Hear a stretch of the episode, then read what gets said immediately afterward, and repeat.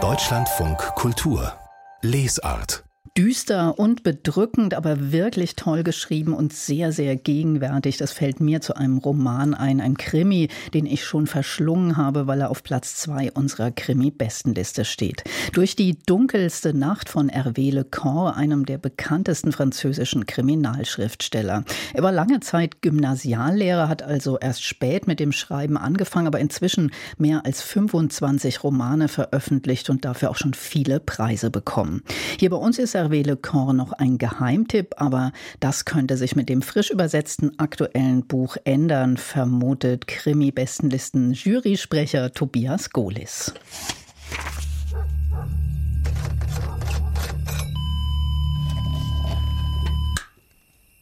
Neue Krimis. Es ist kein Spaß, dieses Buch vorzustellen. Durch die dunkelste Nacht, das ist ganz buchstäblich zu verstehen. Obwohl sich die Geschehnisse im März zutragen, ist von Frühling nichts zu spüren. Im Gegenteil, in Le Corse Bordeaux, der Stadt des Handels, der Weine und der Aufklärung, ist es durchgehend finster. Es regnet ununterbrochen, es stürmt, die Wege sind verschlammt. Niemand will hier draußen sein.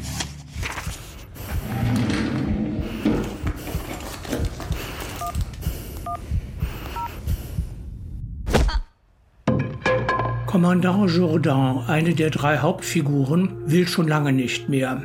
Wir verstehen sofort warum. Gleich am ersten Tatort, den er aufsucht, findet er drei tote Kinder. Zwei Mädchen noch im Schlafanzug, der ältere Junge im Trikot des FC Barcelona. Der mörderische Vater ist flüchtig. Jourdan kocht vor Wut. Zitternd, das Herz rast, als wäre von ihm nur noch ein schmerzender, emotionaler Stumpf übrig. Le Corps zeigt einen Mann, der am Ende ist und doch nicht aufhört. Die Traurigkeit füllt seine Kehle aus wie ein schmutziges Geschirrtuch. So redet man nicht mal über Tote.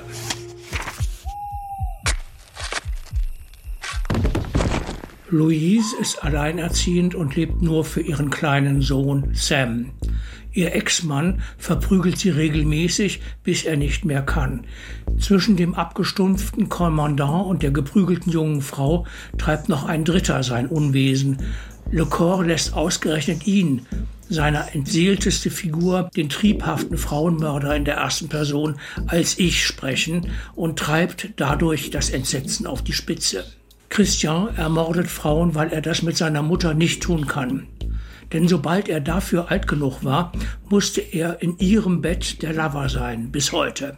All das ist hässlich, das ist verzweifelt und ekelhaft, aber durch Le Corps Sprachkraft von einer glühenden, finsteren Schönheit. Louise, die einzige, die überleben wird, zitiert aus Baudelaires Blumen des Bösen. Engel voll Heiterkeit, kennst du die finsteren Mächte? Le Corps lehrt sie uns kennen in ihrer fürchterlichen Unausweichlichkeit. Mir bleibt daher nichts anderes übrig. Ich muss Hervé Le Corps durch die dunkelste Nacht eindringlich empfehlen.